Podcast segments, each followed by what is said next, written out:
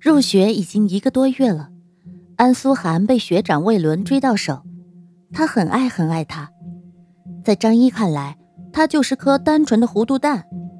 他的学长可是脚踏两只船，只是世态炎凉本就残酷，他没有义务提醒他。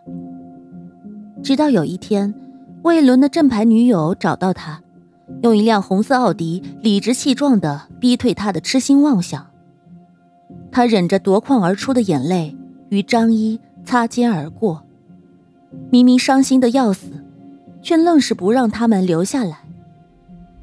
这颗糊涂蛋倒是还有那么一点骨气。张一破天的转身，看他落跑的背影。安苏涵受了打击，但他对爱情生性软弱，而魏伦不愿意放开他，沉浸在三角关系里。他无法自拔，他喜欢魏伦，想到要和他分开，心就要命的疼。多年后，他觉得自己舍不得放手，只是太喜欢那份酸甜的美好。谁的初恋不懵懂？你到底喜欢我什么？安苏涵看着凤眼微眯的魏伦，无助的问道。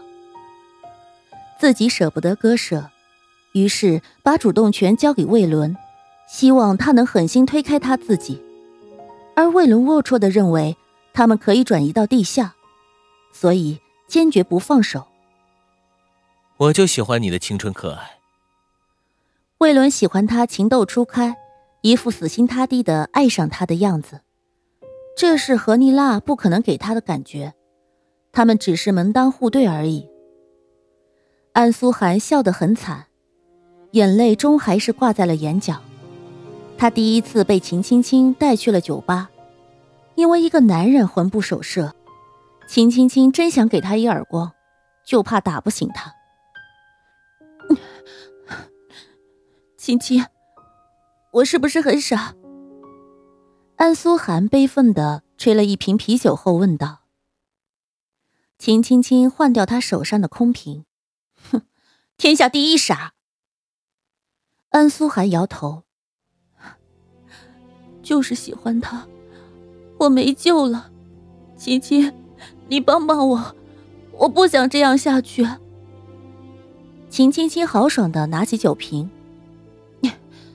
谁也帮不了你，你得自己来，干！安苏涵不过是奢求一份矢志不渝的爱情，也许。他把自己想成了童话世界里的公主。时光浸泡后，光鲜不在，余下的只有把幻想当成现实的极梦。